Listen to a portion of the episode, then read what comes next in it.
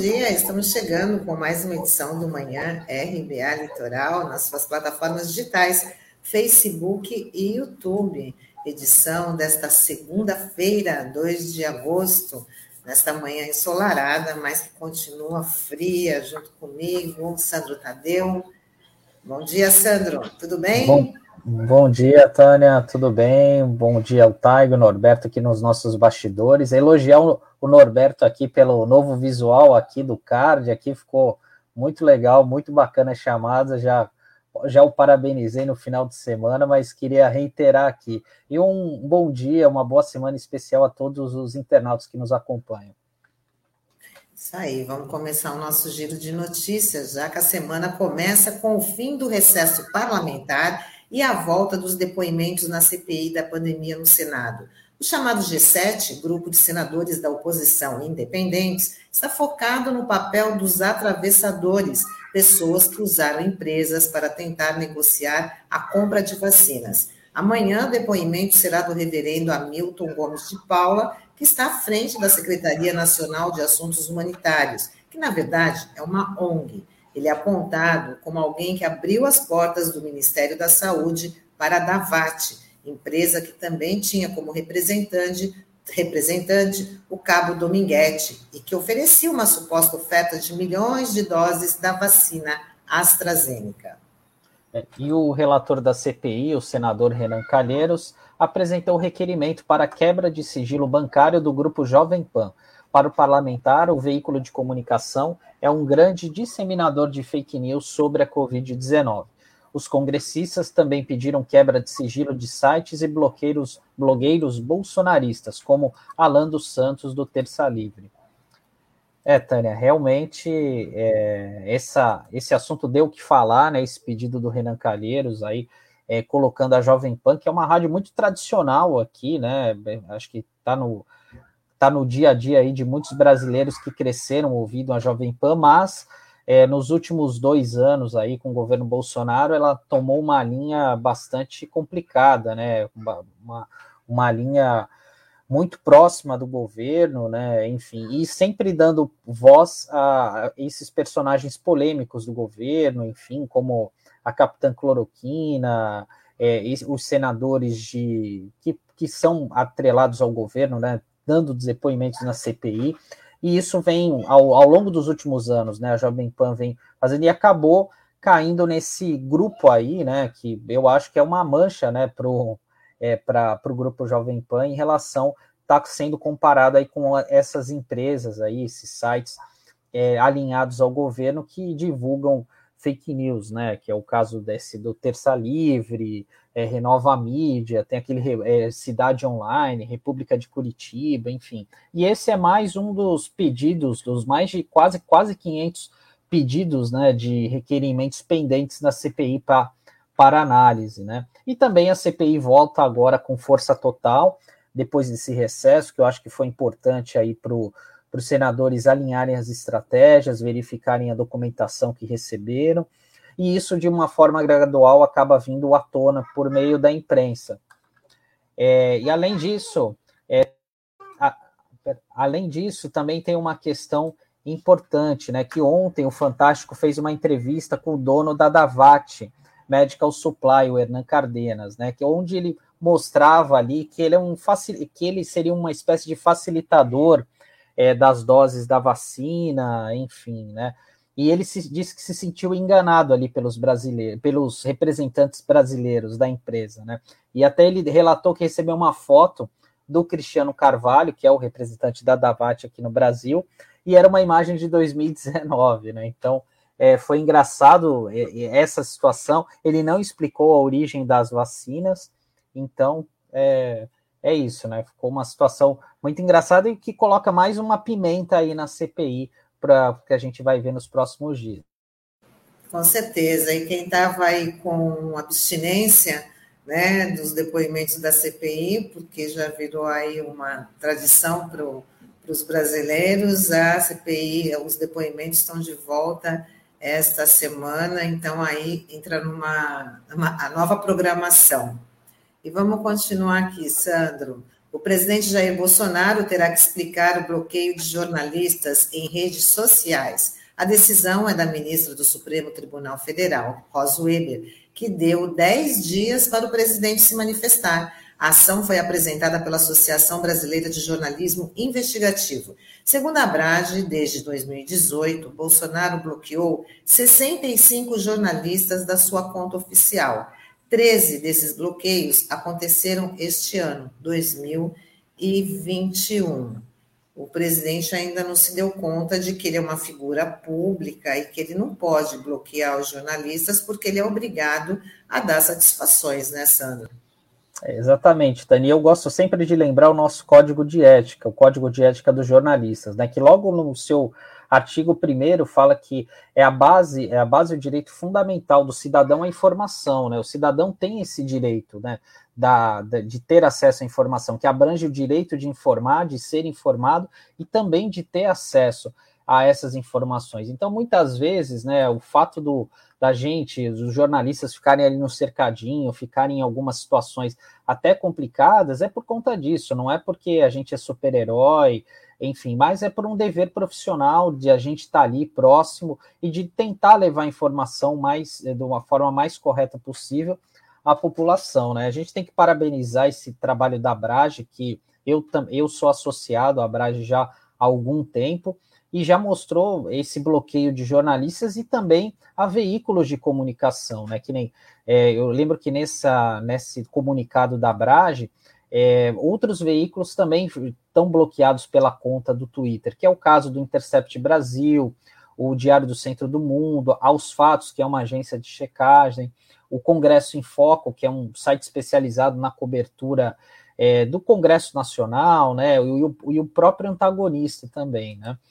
É, então, é, é, aquela coisa, né? Porque hoje o, o, as autoridades elas usam o Twitter como uma forma de comunicação é, direta para se comunicar ao público, mas o fato de você negar o acesso a um jornalista, isso certamente acaba atrapalhando o trabalho de uma apuração, e além disso, né, Tânia, representa um gesto autoritário e até de discriminação com os veículos, né? E, e, a rede social, até pelo nome, né, como diz, é, tem que ser um canal de diálogo permanente, contínuo, né? Não ser uma comunicação vertical, é, de uma forma é, imposta, né? O que, é, que demonstra totalmente o atraso nessa política comunicacional, né? E autoritária do governo.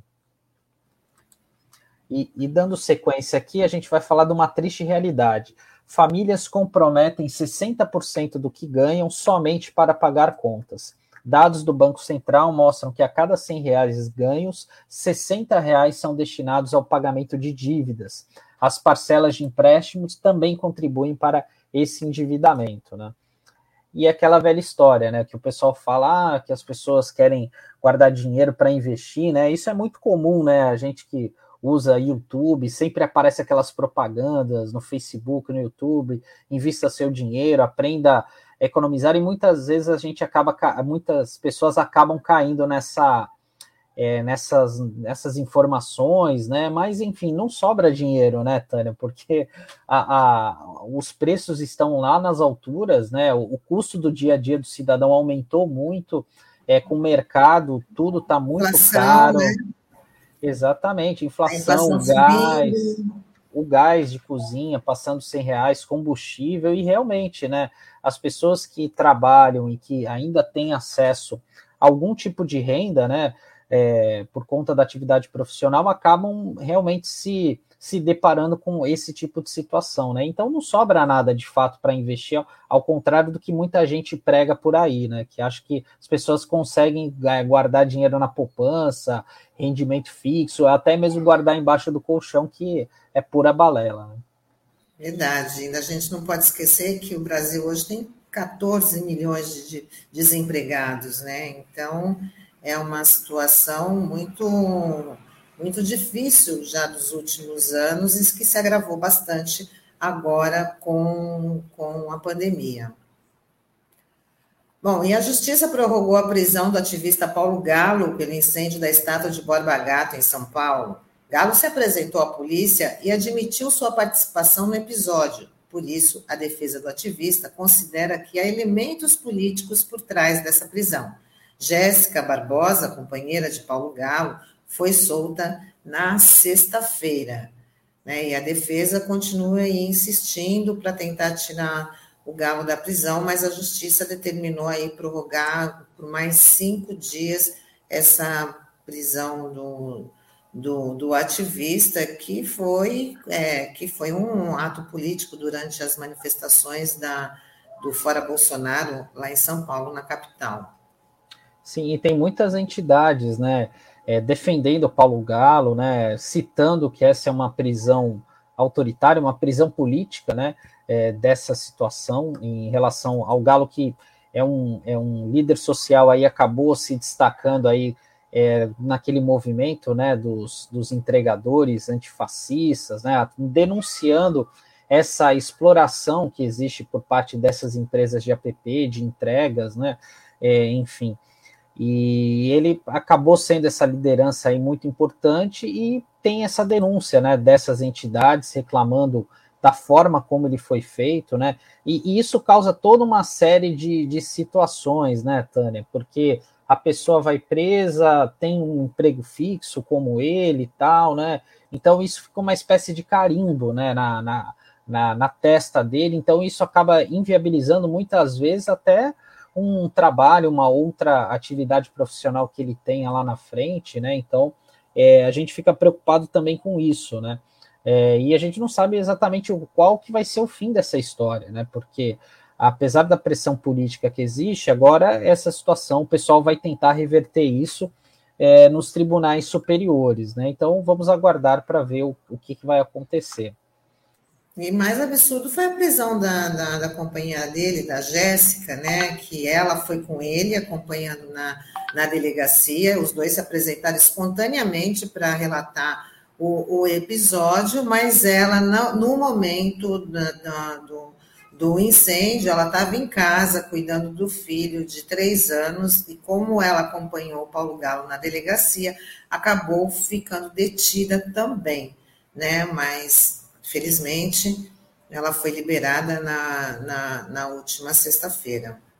É, e, e, é triste, Tânia, porque esses episódios né, são, são complicados e a gente vem se é, vem ocorrendo também outras situações aqui no país. A gente entrevistou no mês passado é, o Renato Freitas, né, aquele vereador de Curitiba, do PT, que é, mais uma vez no mês passado ele acabou sendo é, preso é, sob a suspeita de agressão, segundo a Guarda Municipal, mas as imagens mostram totalmente o contrário, né? Que foi até numa praça, ou a abordagem policial ocorreu numa praça bastante conhecida lá do centro de Curitiba, e o Renato ele virou uma espécie de figurinha carimbada, né? Desse tipo de, de ação aí da polícia e tal, né? E ele não tem se calado, né? Tem ido para cima, tem questionado. Até por esse motivo a gente trouxe aqui na RBA para conversar e mostrar aos, aos, nossos internautas, aos nossos ouvintes, é, o quanto que isso é, é, é, difícil, né? O quanto isso é complicado e o quanto a, a, é, é existe essa injustiça aí, principalmente pelo fato dele ser negro, né? Bom, Sandro, chegou a hora de a gente falar com o nosso colunista Sérgio Pardal, que hoje vai falar da criação do Ministério do Trabalho e da Previdência. Vamos embarcar o Pardal.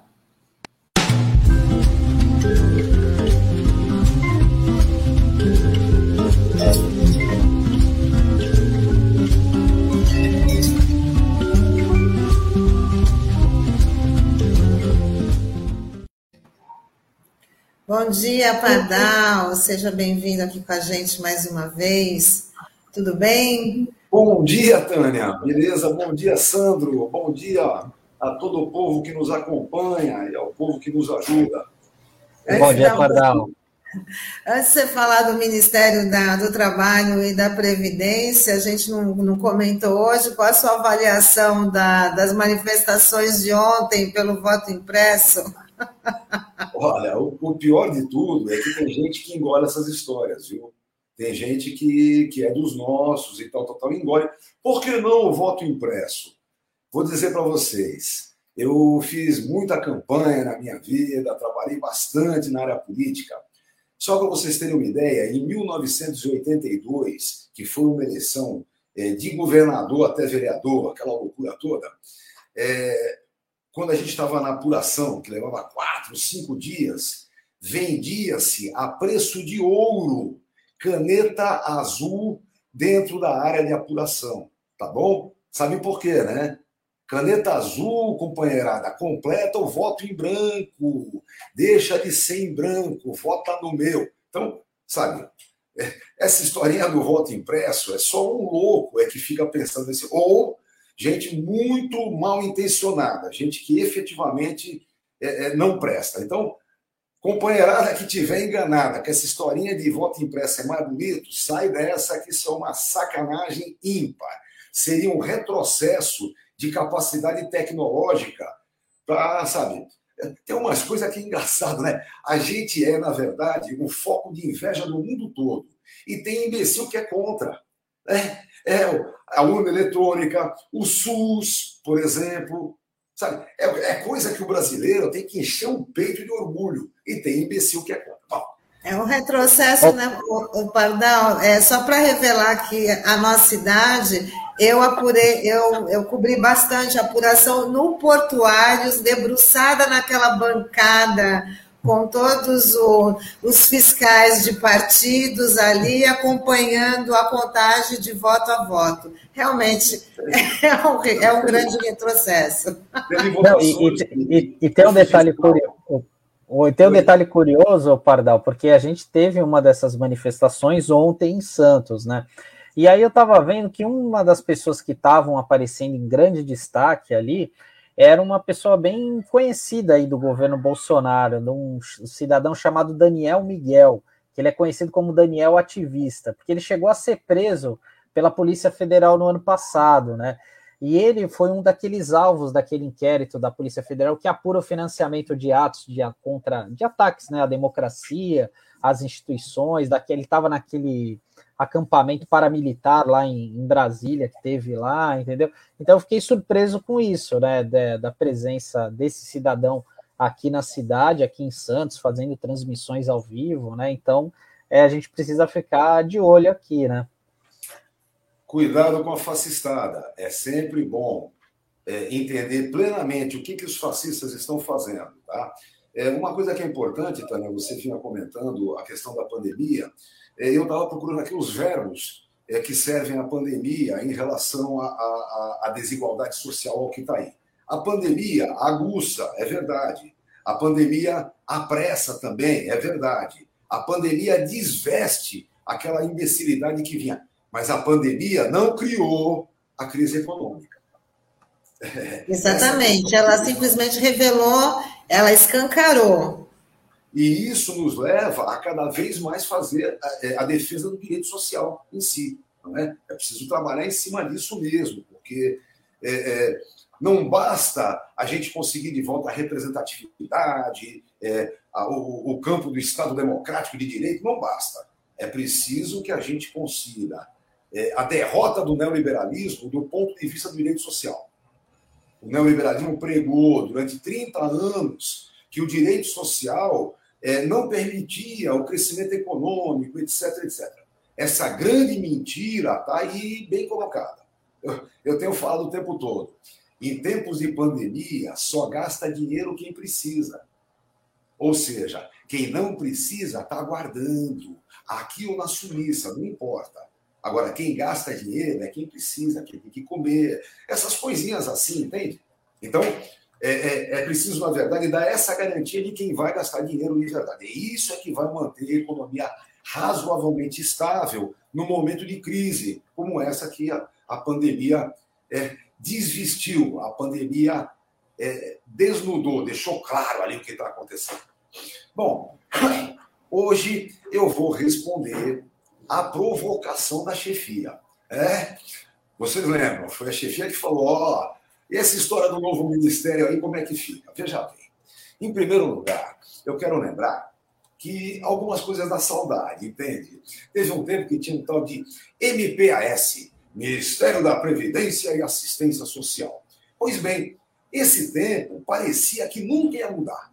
Esse tal de MPAS parecia que era é, imutável, sabe? Era Era um, uma estátua que estava ali que nem dava para queimar. Bom, evidentemente, há coisas que são importantes entender historicamente. Vejam, em 1960, num grande momento democrático, veio a Lei Orgânica da Previdência Social, a LOPS. Depois, em 1967, veio a efetiva unificação dos institutos naquilo que se chamou INPS. Eu sempre faço questão de ressaltar que entre uma coisa e outra houve um pequeno acidente de percurso chamado ditadura militar. Então, em 67, quando a unificação aconteceu, não tínhamos mais o campo democrático no Brasil. Pois bem, de qualquer forma, é bom lembrar que aquele, aquela ditadura era muito menos entreguista do que o atual desgoverno. Tanto que eles criaram, no fim, é, no terceiro das coisas, eles criaram o tal do SIMPAS. É legal lembrar, né? Sistema Nacional de Previdência e Assistência Social. E o SIMPAS tinha seus organismos, que eram autarquias. Então, nós tínhamos lá o INAMPS. É, o INAMPS é o que é, é, gerenciava assistência médica. Lembrando, até 1988, para você ter direito ao INAMPS, tinha que ter carteira assinada, entende? Ou estar contribuindo como contribuinte individual, essas coisas assim. Quem não estava contribuindo ia lá para a ala dos indigentes. Isso acabou em 88, quando a saúde passou a ser dever do Estado, direito de todo e qualquer cidadão. Pois bem, ao mesmo tempo, é, é, veio toda a estrutura. Além do INAMPS, tínhamos também o IAPAS. O IAPAS era o órgão arrecadador. É muito legal ter órgão arrecadador, sim. Era muito bacana você ter um orçamento próprio da Previdência. Então, o que é contributivo, o que não é contributivo, o que entrou de contribuição, se está superavitário, se fica. E não como as coisas foram acontecendo é, nos 30 anos de neoliberalismo que bateu feio no direito social. E, por fim, foi criado o INPS. Pois bem, o INPS é o hoje INSS, Instituto Nacional do Seguro Social. Alguém vai dizer assim, ah, Pardal, você vive batendo no INSS naqueles processos que você tem. É verdade.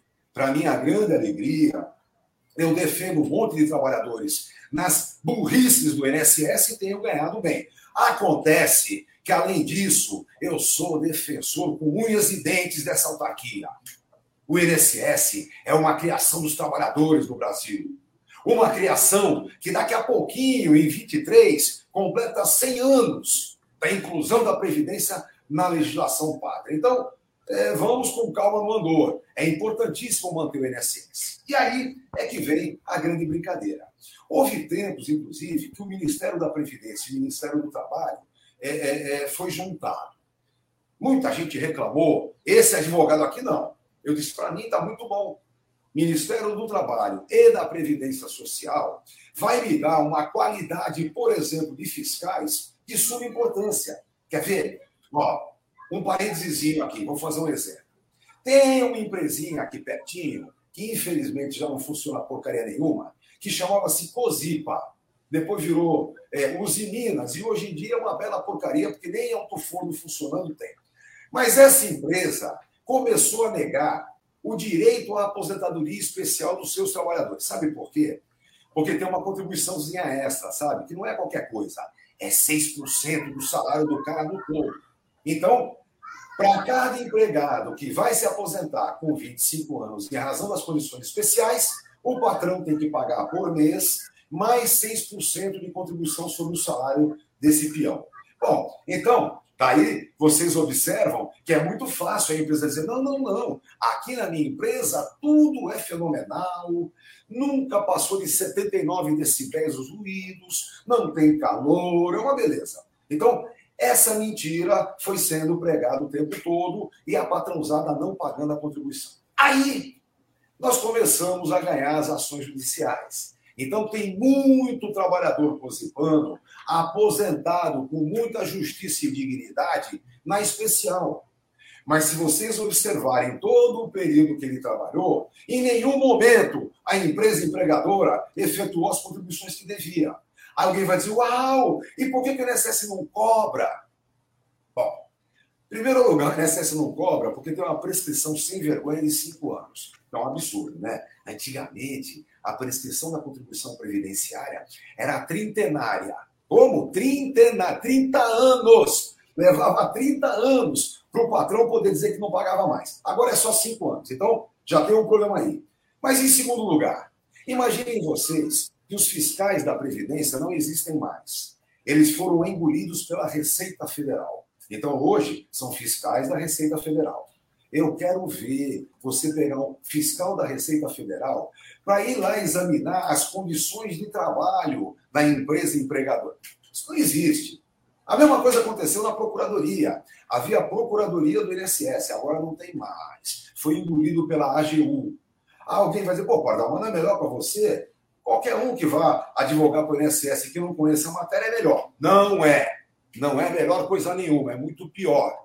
Bom mesmo é quando eu apresento a minha tese e do lado de lá quem vai defender tem conhecimento pleno da causa. Porque depois o juiz consegue efetivamente entender o que está fazendo e sentenciar. E eu entro com ações quando eu acho que eu tenho razão. Quando o meu trabalhador, quando o meu cliente tem razão, eu entro com ação. Então, evidentemente, do lado de lá quem não entenda o assunto. Pois bem, o que, que foi acontecendo? Foi acontecendo esse desmonte todo durante o processo neoliberal. Quando chegamos no golpe de 16, aí a coisa derribou de vez. Só para a gente ter uma ideia bacana, o Ministério da Previdência e o Ministério do Trabalho foi desmontado.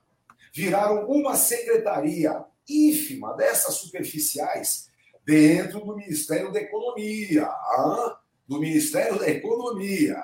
E aí, para acabar a sacanagemzinha, virou Secretaria do Trabalho e Previdência. Ah, social não tem mais. Eu sei que houve um companheiro de uma das centrais sindicais que questionou um desses imbecis que defendem um governo desse, mas, mas amigo, por que, que não tem mais previdência social? Ele respondeu, porque não é essa que nós queremos. Nós queremos previdência privada. Os caras são tudo louco, né? São tudo maluco. Bom, o que está acontecendo hoje? Ah, eu só quero relembrar uma coisinha. Eu já disse a vocês uma vez que tem um grande pensador português que defendeu que a sociedade, para ter estabilidade, tem que ter três colunas. A coluna principal é a previdência pública, contributiva e compulsória, que garante o trabalhador, vamos dizer, de um salário mínimo a seis mil reais. Do lado de cá, tem que ter a coluna assistencial, que tem que garantir todos aqueles que não conseguem entrar na coluna do meio. E do outro lado, a previdência privada, que efetivamente vai garantir aqueles que ganham mais de 100 mil reais. Não são muitos, mas era legal eles se aposentarem também e gastarem o seu dinheiro, irem todo ano para Aparecida, essas coisinhas assim. Bom, acontece, pessoal, para terminar, que esse ministério foi criado, agora, esse que tem Ministério do Trabalho e Previdência Sem Social, foi criado especificamente na negociata política. É para caber o tal do Onyx Lorenzoni dentro de algum lugar no governo, já que ele teve que ceder o lugar dele nas composições novas do Centrão. Bom, sabe o que, que define muito bem o que vai acontecer? Esse canalha, que é o ministro, é, é, é, é que é o ministro da Economia, dizendo simplesmente que vai acabar o ministério no ano que vem, quando o deputado for candidato. Ou seja, só um minutinho. Pode atender, Pardal. Quem nunca, né? Está fazendo uma live toca um, um telefone. Como o telefone na hora errada. Atender, né? Desculpem, mas estamos de volta. O que acontece? O ministro da Economia, este sem vergonha que queria chilenizar a Previdência Brasileira, esse sem vergonha simplesmente disse que no ato em que o ministro Lorenzoni sair candidato, o cara, o cara é candidato a governador, coisa assim, quando ele sair candidato, imediatamente o Ministério do Trabalho e Previdência se desmonta e volta a ser uma secretaria sob os poderes daquele canalha. Evidentemente, ninguém pode se iludir com a criação do Ministério do Trabalho e Previdência na condição atual desse desgoverno. Isso não é possível de forma alguma. Em todo caso, é bom que a gente denuncie, é bom que a gente demonstre muito bem que seria muito bom um Ministério do Trabalho, seria muito bom o Ministério de Previdência, juntos ou separados, seria muito bom recompor toda essa estrutura que defendeu os trabalhadores. Sabe o que acontece? É, é, o neoliberalismo bateu bastante na ideia de que as regras trabalhistas estavam todas vencidas. Olha, esse vencimento das regras trabalhistas nos traz o retorno a algo muito próximo à escravidão muito próximo. A informalidade é uma das maiores mentiras que se pregou aqui. Eu mesmo conversei outro dia com vocês sobre é, a diferença entre o empreendedorismo e o contapropismo, aquele que tem que trabalhar por conta própria, sabe? Então, a diferença sobre isso foi criada exatamente com a mentira do neoliberalismo de que as regras trabalhistas estavam vencidas e não permitiam o crescimento econômico. Essa mentira acabou não é mais possível defender esse tipo de coisa. É, a pandemia mostra para nós que os nossos gigantes, os nossos heróis são SUS e INSS. O mundo tem que nos invejar, porque temos SUS e INSS. E é isso é, que a gente vai ter que trabalhar. Então, sem ilusões, o ministério que vem aí vai ser uma bela porcaria, ainda na mão de um canalha como esse Lorenzoni, e ainda por cima preparadinho para desmontar ele depois. Já imaginaram o trabalho que vai dar? Você pegar a estrutura que é grandiosa, que é e que foi engolida por essa secretaria, você traz de volta a montagem de um ministério e daqui a 10 meses você desfaz isso tudo e põe de volta. Pelo amor de Deus, né? O Pardal. 200 cargos, né? 200 é. cargos que o que o futuro ministro do, do, do Trabalho e da, da, Previdência vai ter à disposição, né? Então vai dar para colocar isso, muita gente. Isso porque a Procuradoria e a fiscalização não lhes pertence mais.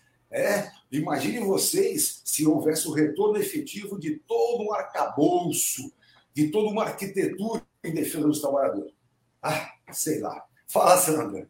Não, eu queria te parabenizar aí por esse histórico aí, por essa contextualização, que isso é muito importante, que às vezes é, quem ouve a gente falando parece ser algo contraditório, né? Porque a gente, obviamente, elogia né, o fato da criação dessa estrutura, mas a gente sabe qual é a outra, qual é a finalidade disso, né? Porque e tem uma, uma entrevista sintomática que eu li esse final de semana, não lembro onde foi, e eu acho que foi aquele sincericídio. Eu acho que o cara falou, é, era o secretário do Trabalho, é o Bruno Dalcoma. Ele falou que o tempo político é diferente do tempo técnico, que ele ainda não sabia como é que ia ser essa mudança, o formato final, né?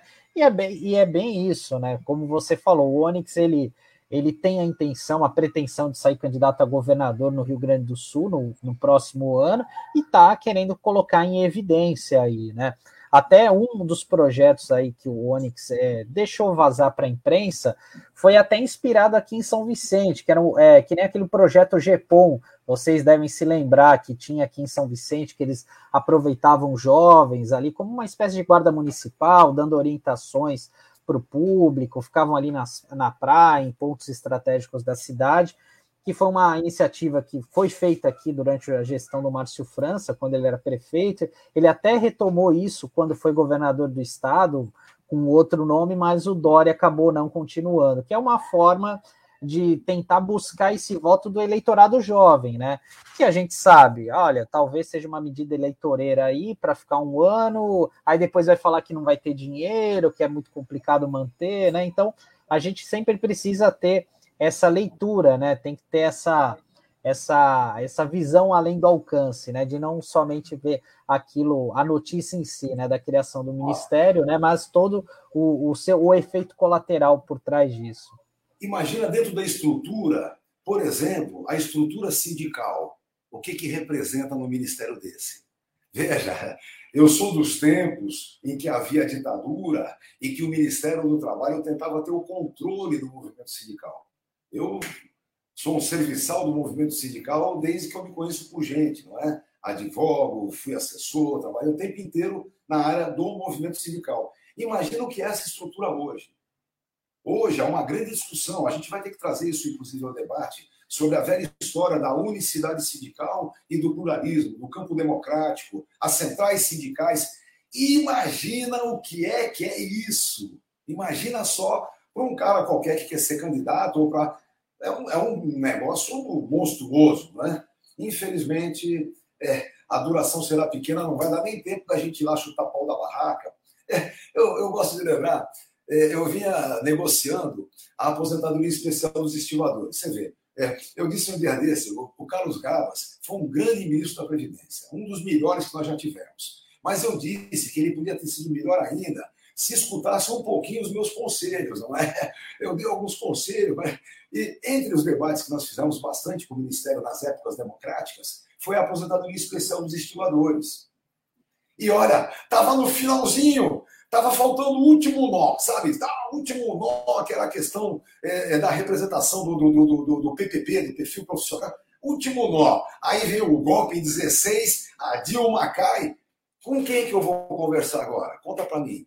Ninguém, nem, mas não querem nem, nem olhar para a cara da gente. Então, evidentemente, nós vamos ter que brigar é para alguma coisa em que a gente possa de verdade participar, discutir e, e fazer a demonstração. Até lá, a gente não abre mão de espaço nenhum.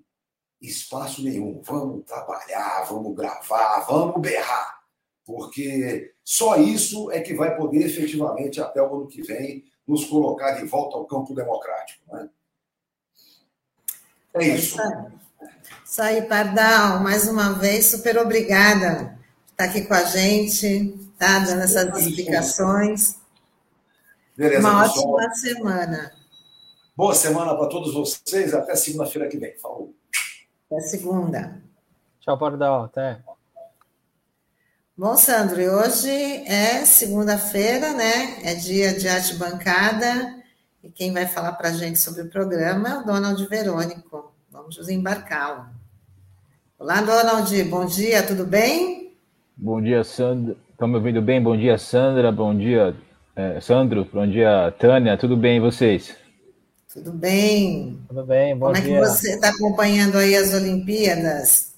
Estou acompanhando com, com, com muita felicidade, né? Foi um, foi um final de semana de ouro para nós aqui no Brasil, com uma representatividade enorme aqui, com a Rebeca Andrade, que é uma menina da periferia ali, uma menina negra, ganhou a primeira medalha de ouro da história do, da, da ginástica né, brasileira, volta para o Brasil com duas medalhas, uma de ouro e outra de prata. E as mulheres vêm fazendo muito bonito nessas Olimpíadas, né, as, as mulheres, as nossas mulheres brasileiras, que dentre todas as medalhas que nós já ganhamos até agora, elas têm a maioria. Então, é aquela conversa que a gente defende, que a gente está junto, né? Que o lugar de mulher é onde ela quer estar, e no esporte não é diferente. Então, está muito feliz e estamos aí acompanhando, esperando aí, otimistas que novas medalhas venham. É isso aí. E hoje é segunda-feira, Donald, do, é, dia de arte bancada, né?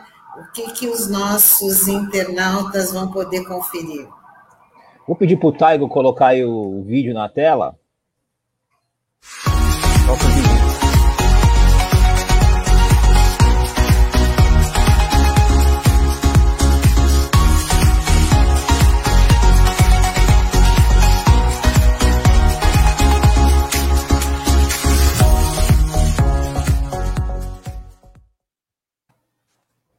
Então, hoje o tema é basquetebol.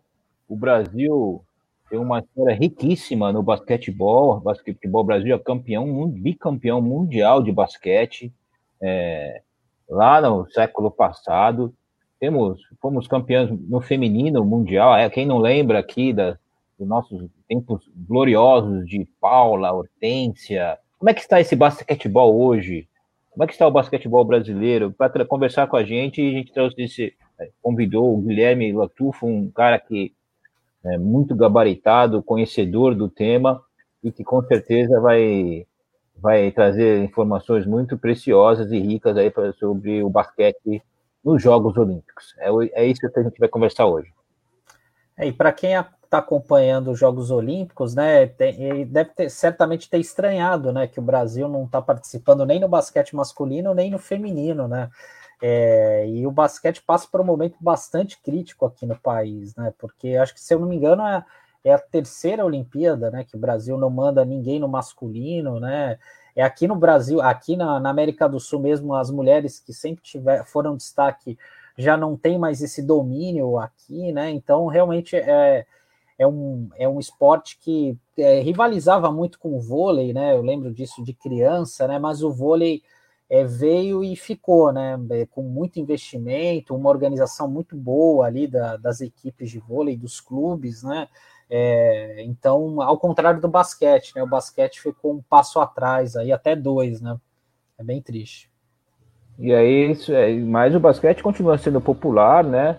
Não, já perdeu, como você mesmo disse, pontuou muito bem, espaço para outras modalidades. Você comentou aí do vôlei, tem o futsal, que não é uma modalidade olímpica ainda, quem sabe no futuro, próprias lutas, né?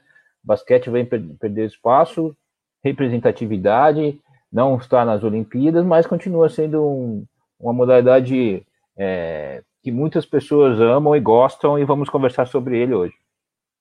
Muito bem, então tá dado o recado aí para os nossos internautas, não perdeu o Arte Bancada de hoje, que começa às 5 e meia da tarde, aqui nas plataformas digitais, no Facebook e no YouTube.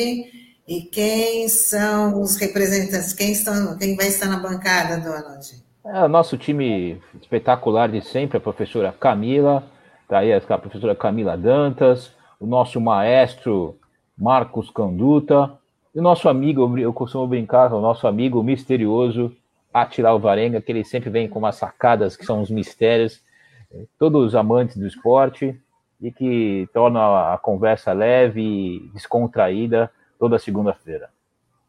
Bom, então tá aí, acompanha a entrevista com Guilherme Botufo, no Arte Bancada, que reforçando, a, começa às 5 e meia da tarde nas plataformas digitais Facebook e YouTube. Muito obrigada, Donald. Bem, bom, bom dia. dia. Bom dia, boa semana. Estamos iniciando aí um mês, né? Um novo ciclo no segundo semestre, aí as escolas estão retornando às atividades, né?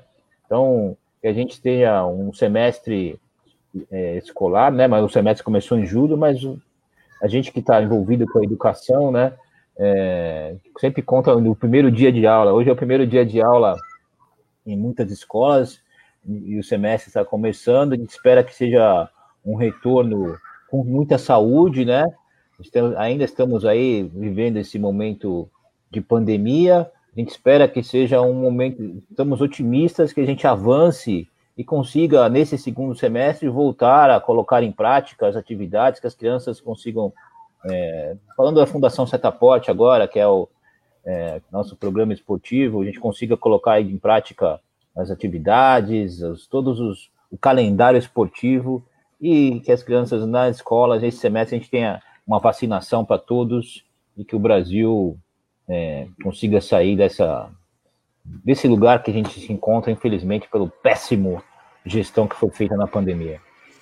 Verdade, Donald. E aproveitando para falar até da Fundação Setaporte, que lembrando para os nossos internautas que a Fundação Setaporte é a nossa apoiadora aqui desse projeto de jornalismo que nós fazemos todos, todos os dias, né, para levar para os nossos para os nossos internautas e que os projetos não só é, os, todos os projetos sociais, né, mas dando destaque para os projetos esportivos, né, então, eles são uma referência na nossa, na nossa região como projetos de, de inclusão também, né, Donald?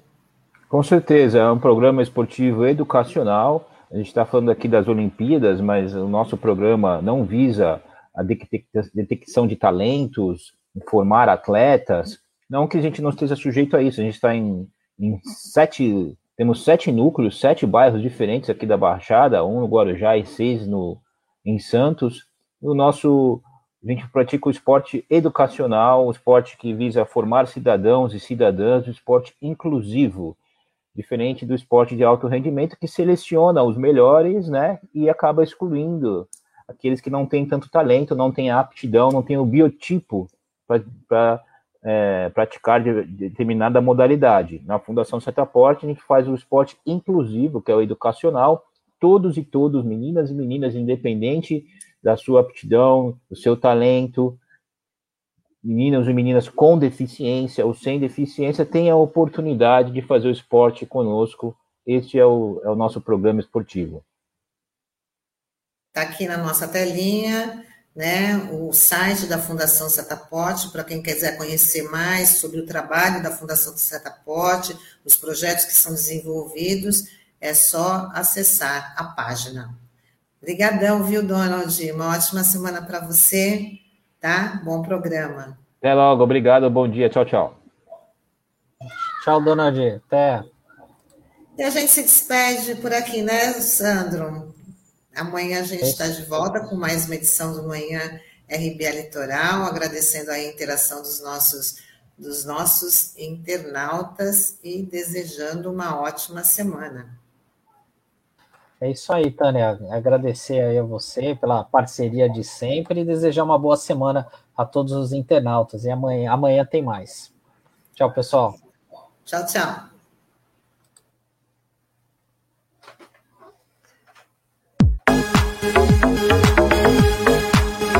A Rádio Brasil Atual Litoral é uma realização da Fundação Setaporte, Olho Cultural, do Sindicato Setaporte.